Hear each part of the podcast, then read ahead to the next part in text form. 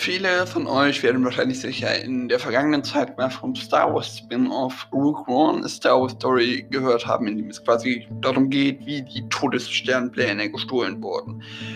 Naja, heute beschäftigen wir uns darum, was vor Rook One mit den Charakteren, die wir dort kennengelernt haben, passiert ist. Und damit hallo und herzlich willkommen zu Nerd Universum. Ich bin Finn und ihr seid hier beim besten Podcast über Filme, Serien und Bücher. Äh, der Rogue One Podcast ist übrigens irgendwie in Arbeit, denke ich. Ich werde definitiv noch einen machen, also braucht ihr mich nicht dazu, darauf hinzuweisen.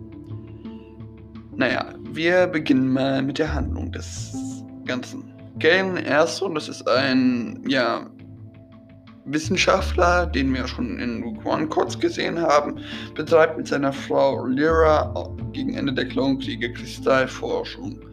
Der Planet fällt dann doch aber leider gegen an die Separatisten und äh, Galen und seine schwangere Frau Lyra werden gefangen genommen. Und das dauert dann halt noch ein paar, bis Lyra sogar das Kind gebärt.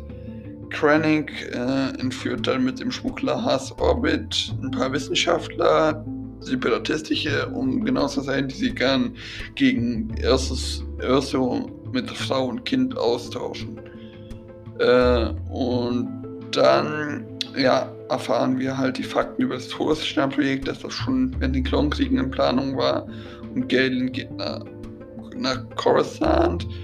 Er will dort aber kein, ja, äh, dann, ja, hat er irgendwie nichts zu tun, weil sein Jobplanet ja eingenommen wurde und ähm, wird dann aber als ja, Abspeisung von Kranich, der ihn eigentlich fürs Todessternprojekt haben will, als Qualitätsmanager auf eine Comlink-Fabrik versetzt, wo er quasi nichts machen kann. Und Austin Krennic überzeugt ihn dann, nach der Order 6, nachdem die Order 66 auf diesem Planeten stattgefunden hat, zurückzukommen und ein, einem Energieprojekt, das als wie erzeuge ich Energie fürs äh, saubere Energie für 1000 Planeten getarnt ist. Und äh, aber eigentlich nur der Superlaser von Todesstern ist. Äh, er bekommt quasi daraufhin bekommt er quasi in der ehemaligen Zuflucht, äh, also eine Art Flüchtlingscamp, das ausgeräumt wurde, ein riesiges Labor und quasi jeden Kyberkristall, den er will, und da kam er vorher wegen den Jedi ziemlich schlecht dran. Und Galen äh, experimentiert daraufhin halt mit Kyber und wird ziemlich versessen darauf. Lyra hingegen wird aber langsam misstrauisch und wird deswegen von Orson als Ablenkung auf eine Vermessungsseite geschickt. Äh, da, damit wird sie auch von Hass Orbit, dem Schmuggler von Anfang, äh, hingeflogen, zusammen mit ihrer Tochter.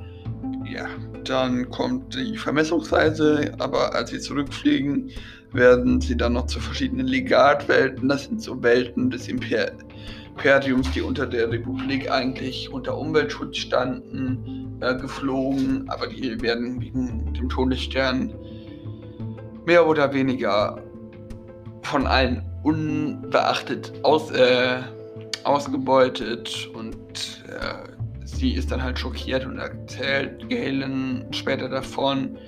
Galen forscht daraufhin nach, was wirklich äh, mit seinem Todesstern und bekommt raus, sieht Marlene und äh, ja, Lyra kontraktiert daraufhin Hass Orbit und äh, sorgt quasi dafür, dass sie mit ihm und Saw Gerrera äh, die Hass Orbit kennt Saw Gerrera noch von einer Invasion, als die mal, naja, als die einen Planeten vom Imperium verteidigt haben, äh, die Flucht äh, organisieren können. Die stellen daraufhin, also und packen es daraufhin auch relativ unbemerkt von Coruscant zu fliehen und landen halt auf Lahu, äh, diesem Planeten, wir sie dann auch in Rogue One sehen und Tarkin übernimmt dann wegen Krennics ganzen Fails die Kontrolle über den Todesstern und überwacht Krennic auch ziemlich.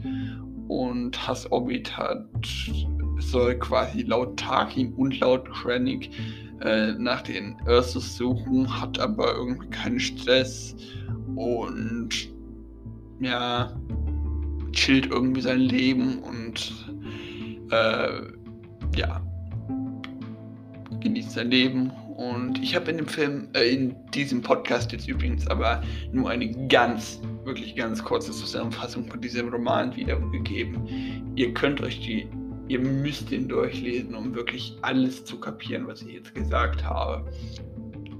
Aber ich hoffe, euch hat ja, ich fand das Buch übrigens sehr interessant und das hat diesen ganzen Charakteren aus Rogue One irgendwie nochmal mehr Tiefe verlieren und ja, irgendwie den, an den Film besser verstehen lassen.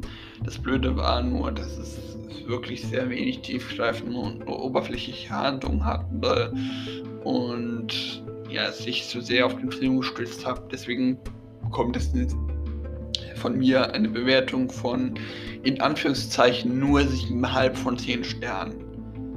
Äh, ja. Ich, äh, soll ich jetzt wirklich noch einen Podcast zum Nachfolgefilm von Rogue One machen? Das könnt ihr gerne in der Podcast-Frage beantworten. Die Podcast-Frage ist was, was mir von Anker geboten wird für die Spotify-Hörer. Könnt ihr das unter dem Podcast gerne teilnehmen. Und für den Rest, ähm, ja, für den Rest könnt ihr gerne auch auf meinem Instagram-Account an der genau der gleichen Abstimmung teilnehmen, die übrigens genau gleich berücksichtigt wird.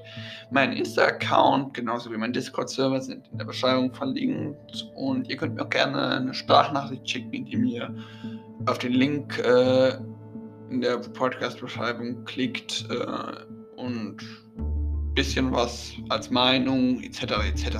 über den Podcast äh, quatscht und die werde ich, und wenn ihr Fragen habt, werde ich dann auch gerne im extra Podcast beantworten. So könnt ihr quasi interaktiv an meinem Podcast teilnehmen. Ich hoffe, euch hat diese Folge gefallen und habt eine schöne Woche und macht's gut.